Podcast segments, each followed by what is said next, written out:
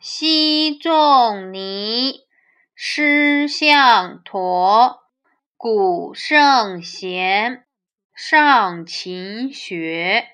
赵中令，读鲁伦，笔记事，学且勤。古时候的孔子曾拜七岁神童项陀为师。古代圣贤尚且如此勤奋求学，何况我们这些平常人？北宋大臣赵普喜欢读《论语》，那时赵普已经做了大官，但学习仍这样勤奋。孔子师项陀。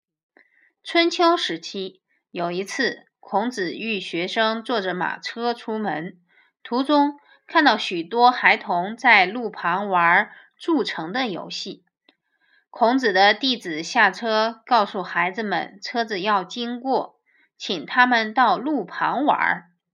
只见其中一个叫项陀的小孩理直气壮地说：“我只听过马车绕着城走，没听过拆城让车子过的道理。”孔子听了小孩的话，暗暗称赞。